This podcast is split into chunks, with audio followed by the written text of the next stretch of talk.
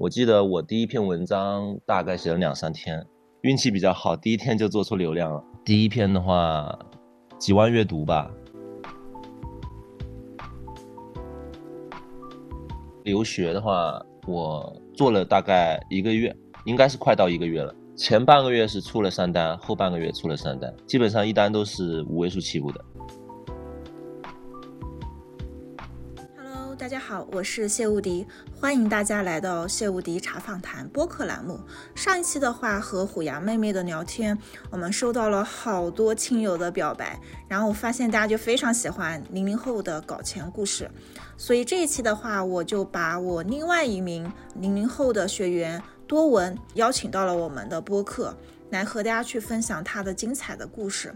先来简单的介绍一下本期的嘉宾，他叫多文，是一名在武汉读书的大三学生。他第一次搞钱是在十七岁，他也做过闲鱼、知乎、抖音、小红书等等平台，项目的经验也非常的丰富，有卖过流量卡。又做过情感咨询，那现在的话正在小红书上面做留学和宠物两个赛道。接下来，请我们的多文来给我们播客的小伙伴打个招呼吧。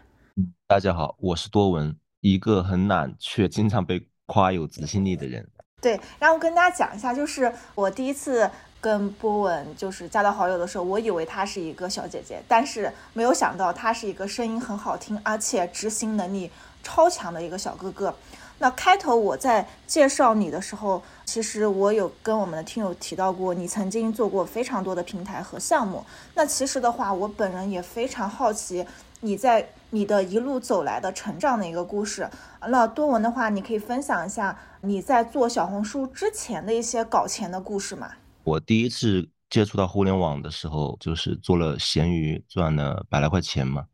然后做了公众号，又去知乎挣了点粉丝嘛。第一桶金的话，我是在知乎去做流量卡赛道，从大概月入一千到一万，慢慢有一个线性的增长。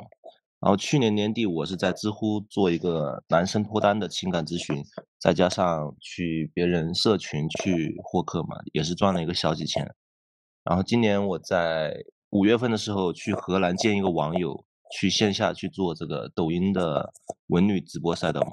但是没有什么好的结果。那其实我们听完多文的故事之后，大家可以发现，多文小哥哥是一个特别愿意去尝试的啊这样的一个性格的人。那其实我发现你的胆子真的很大哎，你敢于去尝试这么多新的一个东西，包括去年五月份，应该是二三年的五月份啊，然后你去到陌生的城市荷兰去做一个完全没有接触过的一个项目，就是你当时是抱着什么样的一个心态去荷兰的？包括这件事情没有做成，最后你有复盘过它的一个核心的一个底层原因吗？抱着一个怎么样的心态？我做项目的时候可能就是全身心投入吧，没有想太多。然后项目是因为和别人合伙做的嘛，成本也很多都是别人出的。不过项目是我带过去的，就这一点没做出项目，其实我是比较有点不好意思的。嗯，就是之前做这个抖音的文旅直播嘛，就是因为我没有调研好它市场，就是我看别人。他们的业绩 GMV 就很高，然后我就有感觉可以做。其实它实际上和到手它是不一样的。那我做的那个是云南的旅游嘛，他们那个可能玩法上它是有引导客户去线下消费的，所以线上会卖的很便宜，是甚至是亏的嘛。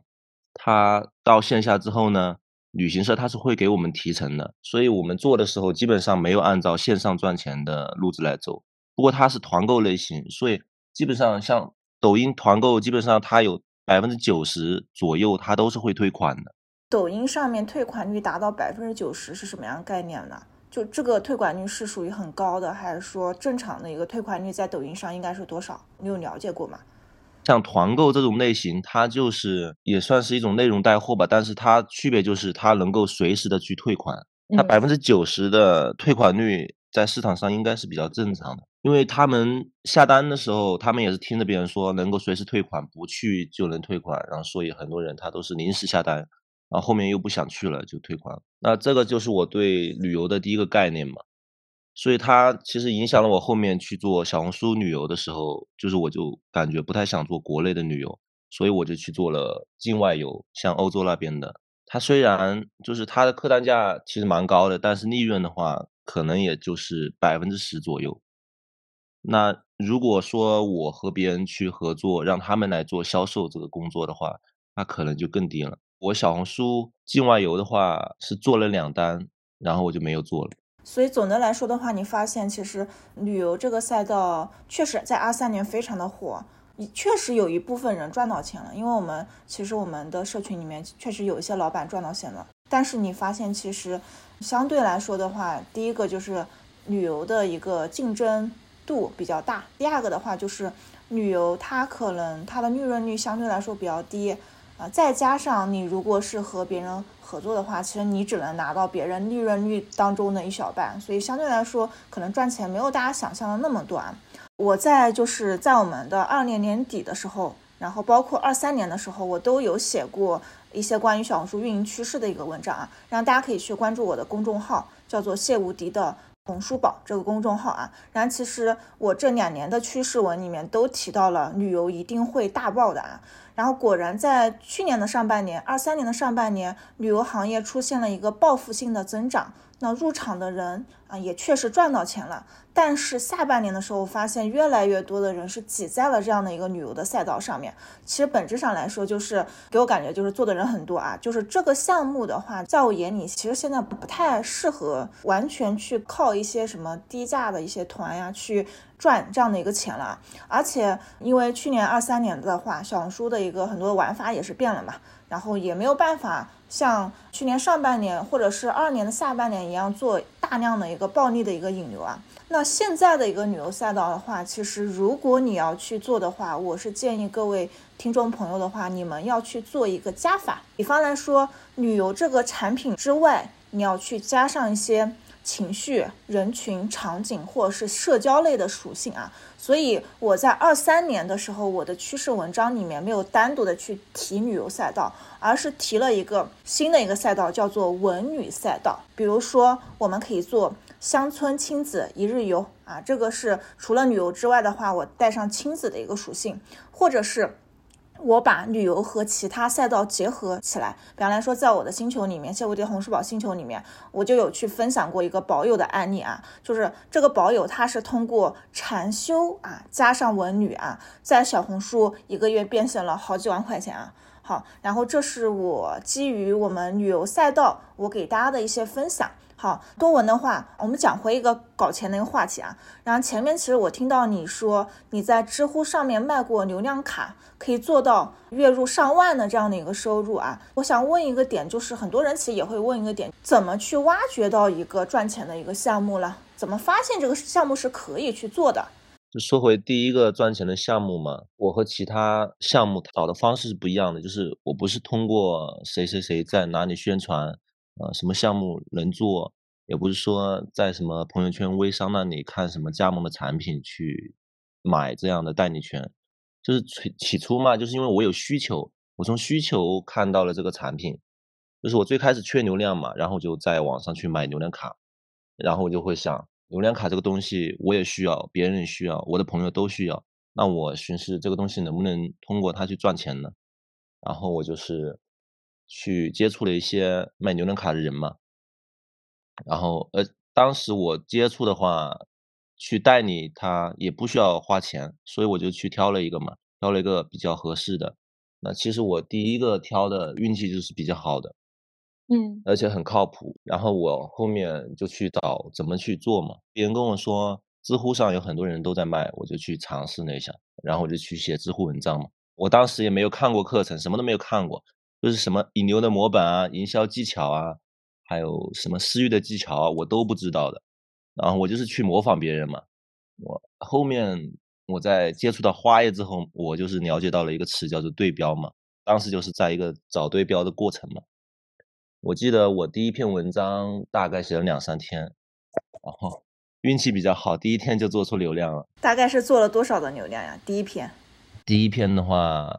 几万阅读吧。那已经很棒了，在知乎里面。当时就是第一篇，因为我写的可能是写的比较真实，所以很多人都看了，就不停的、不停的，后面的长尾流量很足，一直在找我。他们一直在朋友圈问我怎么买啊，求推荐。啊，那我能问一下，就是你那篇爆料的一个文章的话，你是写的什么样的一个选题和内容呀？选题嘛，当时我就是去看对标嘛，我就看别人怎么写的，有的人就是直接宣传，有的人就是好像是个人的视角嘛，我就看呀看，我就选了一个，也就是第三方的视角嘛，就是我们现在讲的那种种草的模板一样的，就是故事性一样的，就是首先就是讲我先我先踩了个坑，踩了什么坑，然后去哪里。去买，然后，又被坑了，然后我怎么样找的费尽心思找到一家比较靠谱的，然后我就后面讲这家靠谱的有多好，然后最后写怎么找这一家嘛，嗯，可能是就是写的声情并茂嘛，然后第一篇直接出成绩了，后面一直就一直给我推荐推荐，就一直就能够去转化。不过当时就是嗯没有学过什么那种课程嘛，就也不知道什么叫放大，也不知道什么叫做规范化的那个运营，反正就是一个人蛮干嘛。就当时我我记得特别深刻，就当时特别忙，从早上起床到晚上就一直要回复回复消息，就忙起来吃饭的时间都没有。嗯，所所以，我现在对这个客服销售的工作就不太喜欢。那我问一下，就是相当于你是从知乎做的流量，然后引流到微信里面去卖嘛？那如果你一篇文章特别爆的时候，你怎么去防止住说知乎把你这篇文章给封住嘛？因为你是做这样的一个站外引流的动作，知乎的话，我感觉它对于引流这个操作管得不严，但是它对于广告管得很严。我当时流量卡它其实就是说相当于是在发广告，嗯，所以我 所以我就是发的多一点嘛，就防止一篇没有了，还有其他的。那引流的动作的话，你是怎么去做的了？在知乎上？直接就跟他说，私信里面说加我，或者是你在那个什么知乎的简介的部分留下你的一个微信号吗？当时的话，好像文章里面能写到公众号的名称，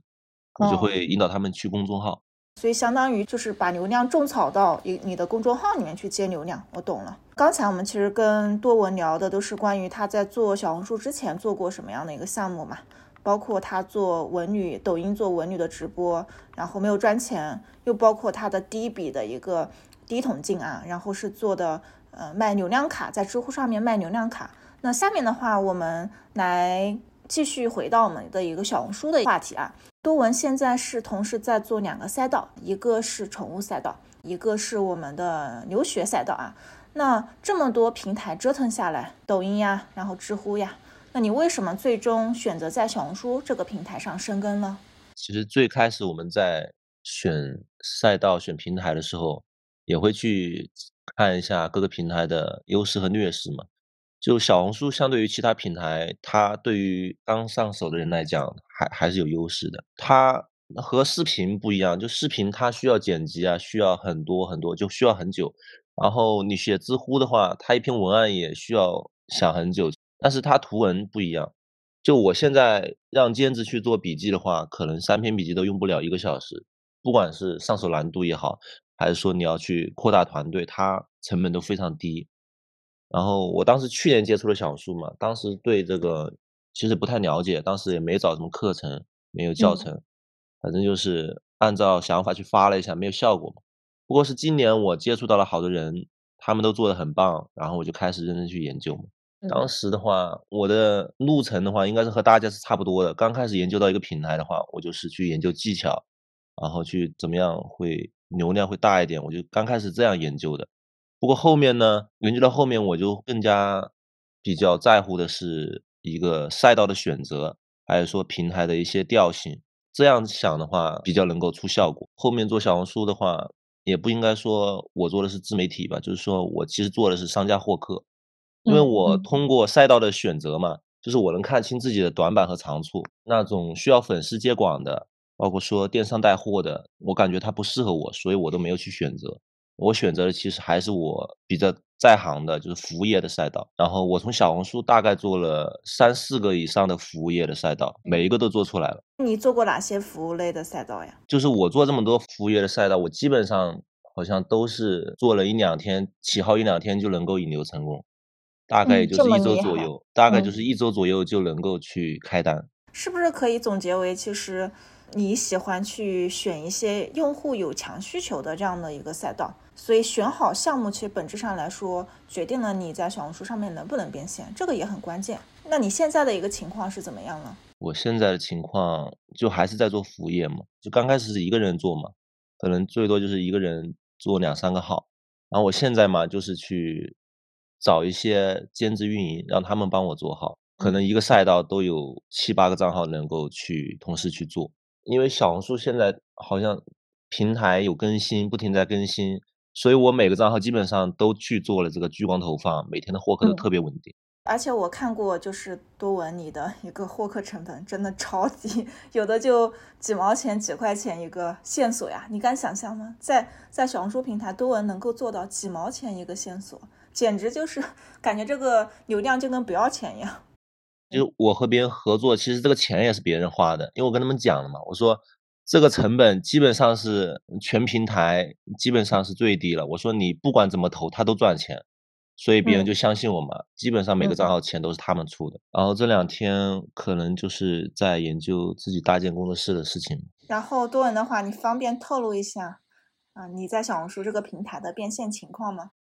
宠物的话，基本上每天能稳定。获客几百个吧，按照数据来讲的话，基本上就是十到二十个能够出一个，或者就是立刻能出的，大概就是这么多，大概一单几百块钱左右的利润吧。具体的话是让他们在做的，财务的话算账就比较久。然后留学的话，我做了大概一个月，应该是快到一个月了。前半个月是出了三单，后半个月出了三单，基本上一单都是五位数起步的。因为留学嘛。单子客单价比较高一点，然后我知道你最近也是在找办公室嘛，想搭建属于真正属于你自己的团队啊。其实我我也蛮看好你，就是做流量团队，其实兼职有的时候他们的回复率呀，包括监管可能不太好，全职的话其实效率可能会更提高一点。我也看到你带了自己的徒弟，甚至于你的徒弟也能月入过万，所以这个真的非常了不起啊。因为我们之前有很多朋友可能跟我们反馈过说，无敌啊，你不要只跟别人只找嘉宾分享别人怎么赚钱的啊，多讲一点赚钱的一个具体的方法和步骤啊。所以今天刚好我们的多文小哥哥他是一个实操能力特别强的人啊，所以我想请多文你能够给大家去讲一讲第一个。啊，就是你是怎么发现这样的一个赚钱的一个项目？第二个的话，你是通过什么样的一个步骤，让这个赚钱的项目从零到一很快的跑起来的？大概就是也有看见别人在做嘛，看见别人在做的很好，然后就对这个赛道产生了兴趣，然后就去研究嘛。但是我可能和和别人的区别是不一样的，就是很多小白他其实看见一个项目，看见人家就是按照我最开始做旅游那种，看见业绩高。然后就直接就扎进去做，其实这样是不行的。就我看见一个项目的时候，我就首先会去想嘛，这个项目它的利润率、它的时间成本，包括各方面的投入，我会去算一个投产比的。算到最后，你就大概能够清楚这个项这个赛道好不好嘛？那我就是目前这个项目的话，我有最开始就去算嘛，然后我大概是从九月份、十月份就一直在关注这个赛道。然后我就慢慢的，我一点一点的去研究它里面的一些各种，就是没没人讲过的东西嘛。我一点一点去问，一点一点去研究。然后你是怎么就是呃觉得这个项目不错，然后怎么一步步把它跑起来的呢？因为这个项目嘛，它不同的人做难度也不一样。我最开始了解的话，我就感觉难度很高，还是要帮别人去做流量，然后去赚佣金嘛。但是后面我慢慢的研究研究，我发现某些特定的玩法，它能够适合我去做，然后我就去想办法嘛。比如说后端的承接能不能和别人合作，我的人其实都是挖过来的，就是别人有能力做，然后我没有能力做嘛，我就把他们挖过来，我说我和你合作，我帮你怎么样怎么样。然后我给你，我能给你带来什么吗？所以你是相当于把你就是比方来说，你因为你自己比较擅长做流量，你就专门去挖了一个可以帮你做客服的或者是交付板块的人。然后流量的话，因为选项目它其实和做项目不一样。选项目的时候，我感觉它是比做项目比较关键的。就是你做项目的时候，你大概率已经能够看到你最后做成什么样子。所以我很在乎选项目这一个步骤。这一点的话，其实我在。之前的播客应该讲过，就是选择大于努力，选错的话，你再怎么努力也不行，真的很重要，选选择很重要的。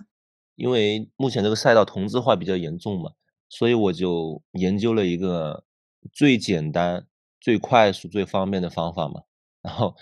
就是我最开始跑的话，我直接从注册账号开始，我就直接上手聚光了。前半个月大概花了两千五签了三单吧，后半个月花了两千五又签了三单。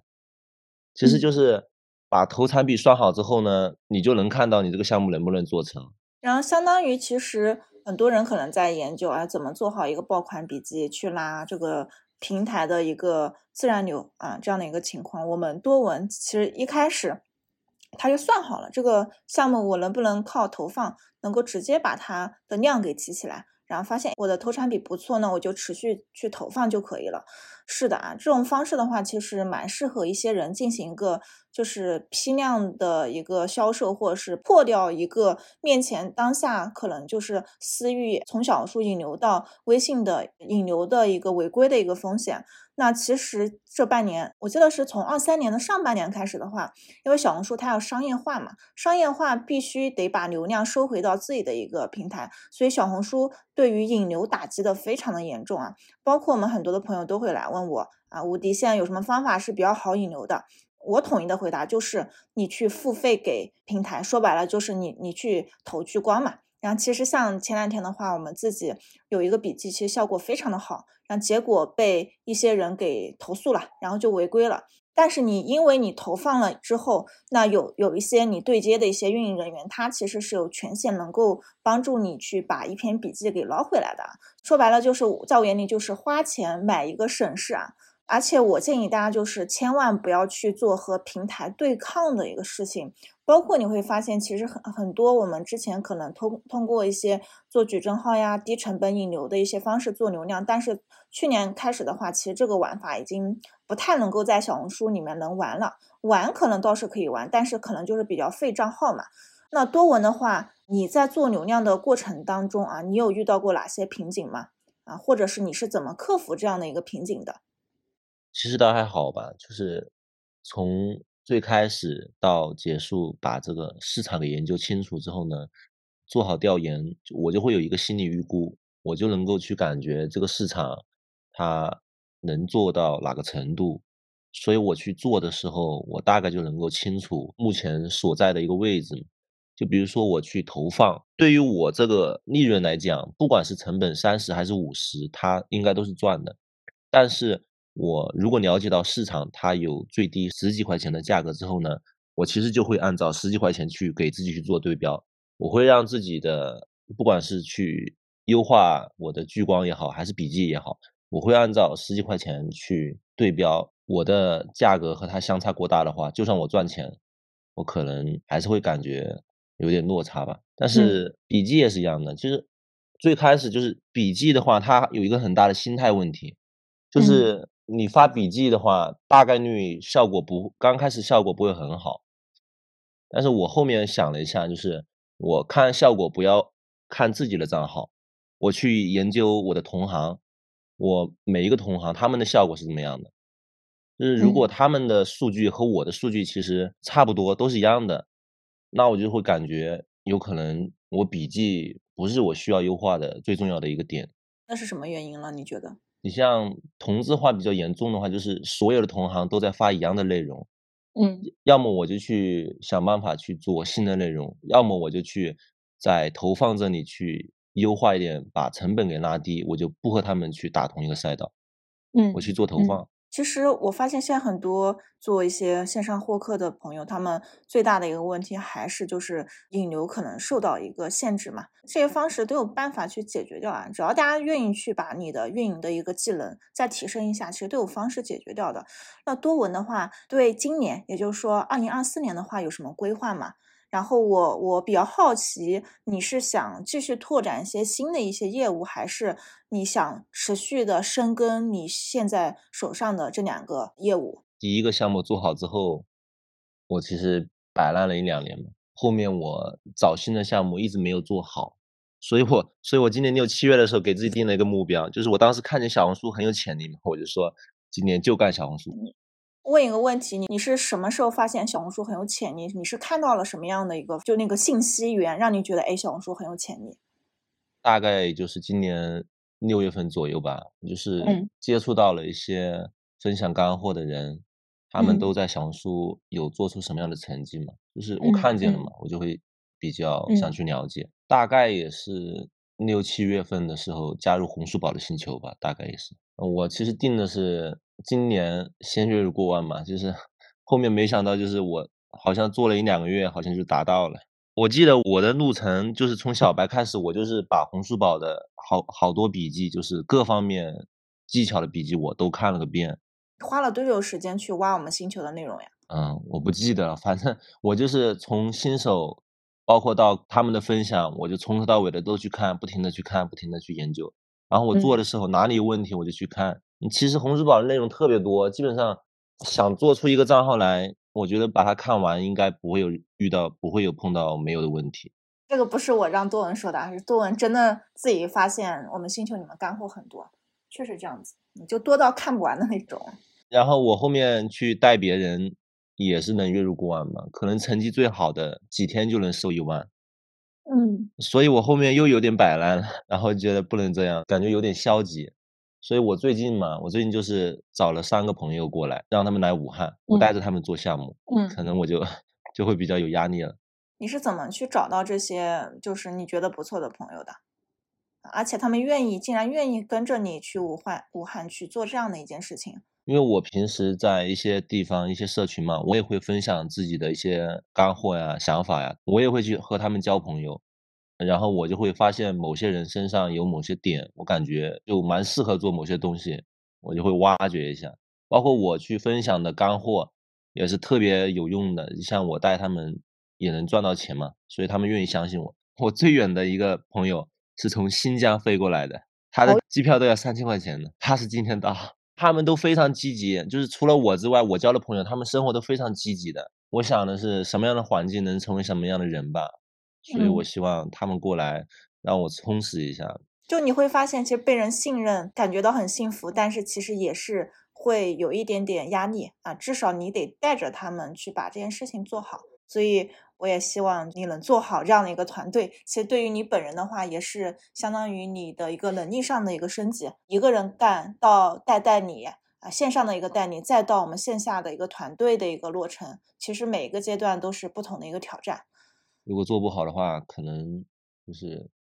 比较有压力吧。没关系，回头我们录完播客的时候，你可以来请教我，我这方面是有经验的。我曾经也有同样的一些困惑，但是从线上到线下，其实只要你愿意去做，业绩一定是可以放大好几倍的。我今年认识了非常多的人嘛，我发现其实大部分人执行力都比较差，所以我能找到一些相对来说执行力好的。有身上有某些优势的，其实对自己也是蛮有帮助的。我的优势可能就是能够找到一些比较好做的项目嘛，但是我可能就是没那么多时间，我一个人分不出心。但是他们正好就是执行力比较强，我就可以把项目给他们去做一下，就是在正确的赛道里面，我去赋能一下，我可能就成功了。我跟你说，这个就是老板的思维哦，老板就是做战略、做选择，然后知道怎么去玩。然后交给下面的一些伙伴，让他们帮助你去实现你想达到的目标，实现你们彼此共同赚钱。这个就是一个绝对是老板思维啊！所以多文，你虽然是零零后，但是姐姐已经发现你绝对是一个非常有潜力、能够带好团队的人了。其实最开始我也不是这样的人，就是我就是看着别人一点一点的去学过来的。所以我打算二四年嘛，就是在武汉开几个这样的工作室。把已经做好的继续放大嘛，然后把我想要做的、之前有一些想法的去做一下尝试，更好的发挥自己的优势吧。感觉今年看起来其实做的流量是非常大的，但是我感觉我还是蛮摆烂的，因为我的流量全部是让别人在做。其实我现在好像没什么事做，就是我的前端、后端我全是交给别人在做了。其实每天最重要的事情，我可能就在想。怎么样去放大这个团队？怎么样去找到合适的人吧？发现年底还是不好找人。对，年底不太好找人，但是，呃，确实年底找工作人会变少，可能就是失业的人，他们可能这段时间都回家休息去了。然后还在工作的人，他们可能都想着我年后再去换一份新的工作啊。确实年底不太好找人，但是年底你可以做一件事情，就是把你明年的规划全部做出来。比方来说，明年我要赚多少钱，对不对？我拆分到每个月、每天、每周啊，怎么完成这样的一个指标？你要做这样的一个动作。然后其实我我最近观察到一些新的一些游学的一些项目啊，游学啊。就是关于小孩子的一些财商培养的游学项目。关于财商这个问题啊，多文是属于一个财商很高的一个呃零零后的一个小哥哥啊。然后我不知道在你一路成长的一个过程当中，有没有遇到一些对你帮助很多的一些贵人啊？感觉我算是比较运气好的。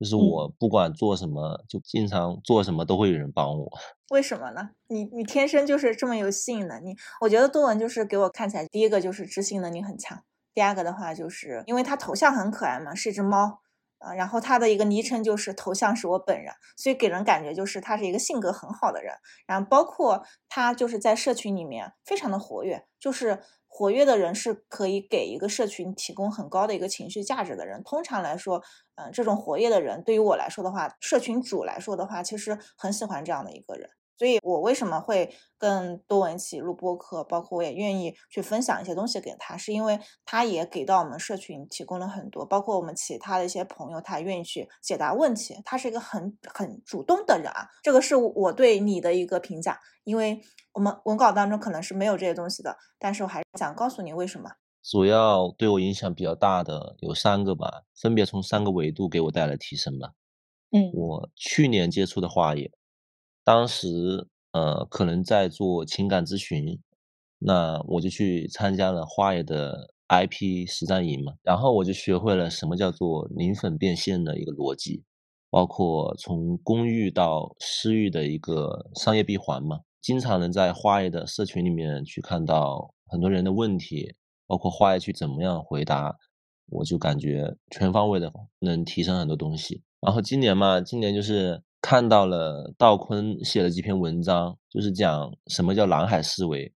然后我就对蓝海有了一个概念，就是可能别人最开始觉得蓝海就是人少的赛道，然后又有钱赚就叫蓝海，然后后面我就了解，就是只要我入场能赚钱的都是蓝海，就包括我现在在小红书找的一些赛道来看的话，我就是感觉我对这个被这个思维影响的很深，然后最后就是碰到了吴迪老师嘛，就是。虽然就是星球可能会贵一点，但是我觉得各方面的交付非常棒的。从因为我最开始了解到小红书嘛，其实也不懂，但是我能够通过一个星球，从怎么样去养号到我后面怎么样去引流，它其实星球里面都有讲到。嗯，如果认真的刷完的话，基本上能把你账号的所有的方向都给找到。然后顺便说一下，就是我们在那个微信视频号，其实我们会每周做三场的一个直播。然后各位听友们，就是如果你是想了解小红书怎么去玩的话，你可以先加到我们的一个听友群。听友群的一个加入方式在我们的 show note 里面是有写的，你们可以去看一下啊。我加入了星球之后才开始做的小红书，呃，当时我记得在包友群嘛。当时我在做旅游，然后我就会经常分享我的进度嘛。当时我做旅游，第二天好像是引流成功了，然后一周一周左右的时候好像有派单，我记得被喵呜还是被谁记住来着？对，因为多文是一个很主动、愿意分享的人，而且就是一旦有成绩就会告诉大家我赚钱了，然后大家印象就对他非常深刻。他现在就是每天也经常在我们那些实战营老板群里面跟大家分享，哎，我又开单了，然后也然后别人也会第一个恭喜他嘛，第二个的话就会被他的一个积极性给带动起来。其实我觉得加入一个社群最好一种感觉就是你不是一个人在战斗，你是有一群人愿意和你一起成长，一起分享你的快乐感。然后其实我每天的话也会遇到很多主动来链接我的大学生。啊，然后他们也会和我表达，就是我想去做一个副业，或是我想去搞点钱啊。但是他们可能会觉得我的圈子非常的窄，然后很难去看到一些赚钱的一个机会。呃，多文，你可以分享一些你是怎么发现这么多赚钱机会的啊？这样的小的一些契机吧，以及你针对于大学生搞钱，你有什么样的一个行动建议？怎么样找到一个？赛道，我觉得多社交吧。第一个就是看一下别人在做哪些东西，然后去研究他们嘛。我做的一些项目，其实也就是看见别人在做，然后我就和他们去沟通、去交流嘛。如果我对大学生建议的话，我感觉不要功利性太强。就是我碰到的人，大部分的情况就是加上来之后，就是我觉得你好棒，能不能带带我之类这种话，我感觉他其实没有没有意义、没有价值的。你是怎么做的呢？就是有一个叫利他思维嘛，你不管和谁去交流、去沟通，你首先你得先给他给到他价值，你给了他价值之后呢，他就会觉得你这个人有用，想要和你沟通，想要和你交流嘛。但是大部分大学生嘛，大部分人他和我沟通的时候，他可能一上来就想说去我，然后或者说怎么样，我感觉这种沟通方面不是很强项。那你如果就是加到一个你想去沟通的人，你用一些逆他的一些思维，那具体的逆他思维，你是怎么样去通过执行端口去逆他的呢？因为就是你希望和别人交流，那加上来之后呢，你怎么样去利他？我感觉就是你要主动去分享。比如说你加到了一个呃某个赛道的人，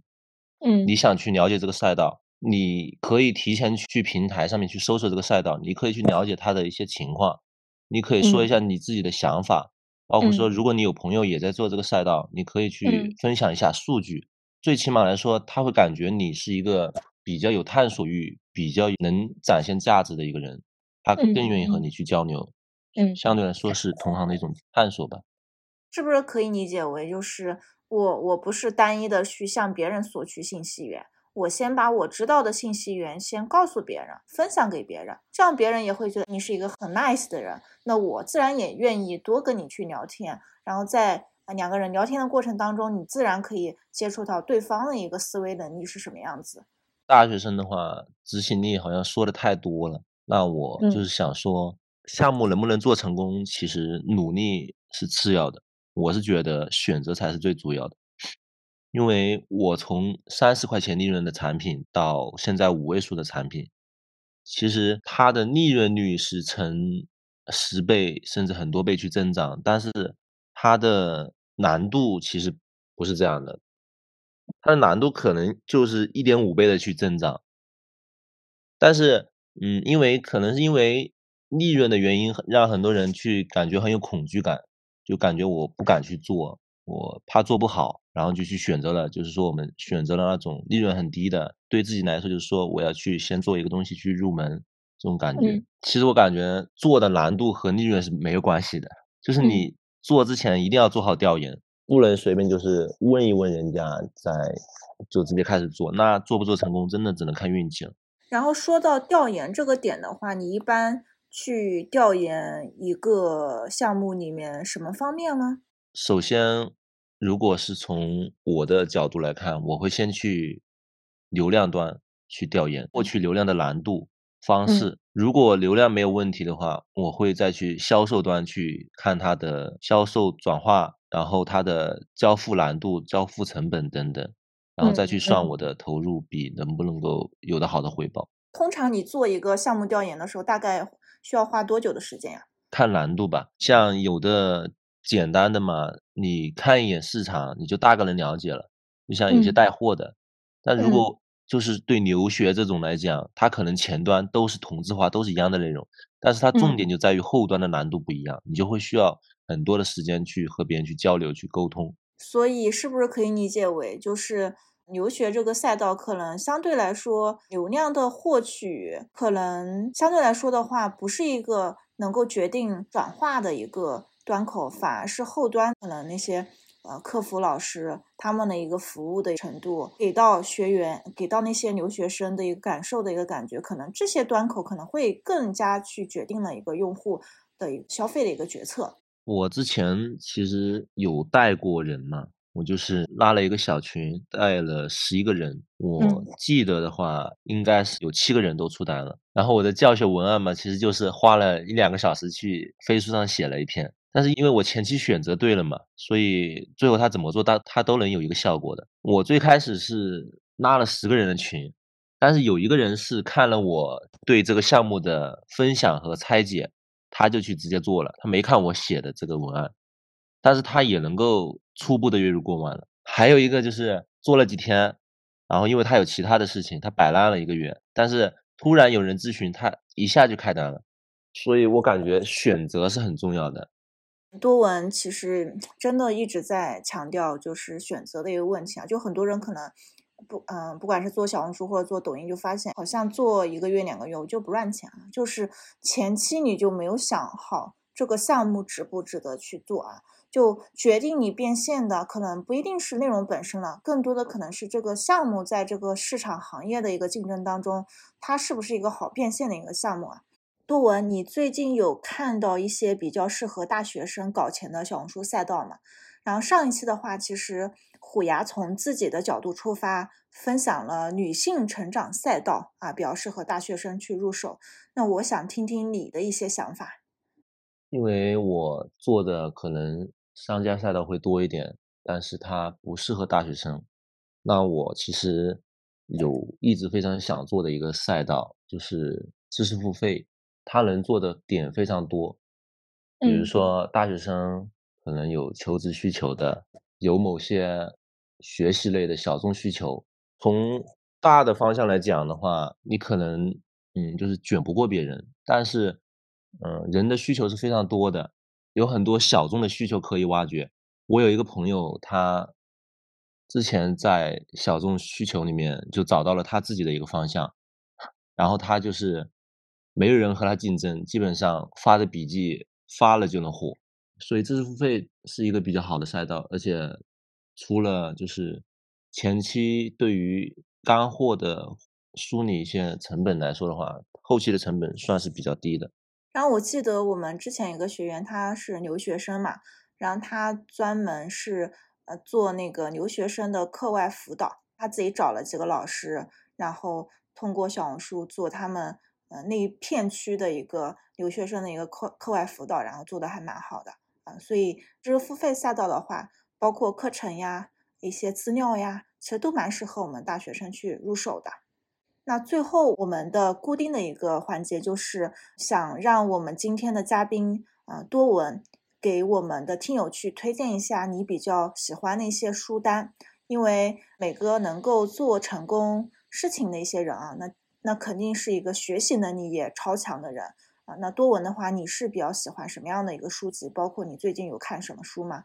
最近看的两本书都是关于心态方面的吧，嗯，感觉对于在互联网做项目的人来讲，应该是很有帮助的。因为心态就是我们做互联网项目，有的时候大部分来讲，他都看不到正反馈，可能就很容易一下子放弃了。为什么互联网做项目的人需要看一些心态的书了？我那个小弟，他不是摆烂了一个月嘛，他后面一下子开单了。他前两天跟我讲，他说他去认证了专业号，他要去做。有的时候心态不稳的话，你就很容易从一个项目里去，就是不想去做，或者去又想找新的项目，没有去坚持。哪些心态书你是比较推荐大家去看的呢？我目前看的两本，第一本是《被讨厌的勇气》，第二本是《当下的力量》。那多文给大家去推荐了两本书啊，就是适合一些做项目，但是可能。嗯，就是心态不太好的人，确实会发现，就是很多博主可能做一两个月小红书，可能发现没有效果，心态就很崩溃啊。包括很多博主，他可能一篇笔记爆了个上千互动，然后另外几篇笔记就没有任何流量啊。所以做互联网其实就是这样子，绝对是有一个叫做一个周期的啊，就是有起起伏伏的这样的一个事情啊。然后被讨厌的勇气，当下的力量这两本书啊，就是多文推荐给大家去看。那今天的话非常开心，就是和我们的多文小哥哥，我们大三的零零后搞钱男孩啊，一起聊了差不多一个小时。今天的干货其实也挺多的啊。然后啊，希望我们各位听友能够听完之后，可以在我们的评论区去分享一下你的一个复盘，因为复盘也是一个非常好的一个习惯。我自己每天，包括我团队的每个人们，都会写一些复盘。然后新的一年的话，希望你们可以。找到自己想做的一个事情。我们是有个听友群的，然后加入我们听友群的话，其实我们在视频号每周也是三场直播，希望你可以看到我们更多干货的一个分享。感谢多文，感谢你一个小时的一个陪伴。很高兴今天能在这里做一场分享，那后面希望大家能够做好小红书的账号吧。希望新的一年大家开心快乐，一起暴富。那我们今天的分享就到这里了，谢谢大家，谢谢大家。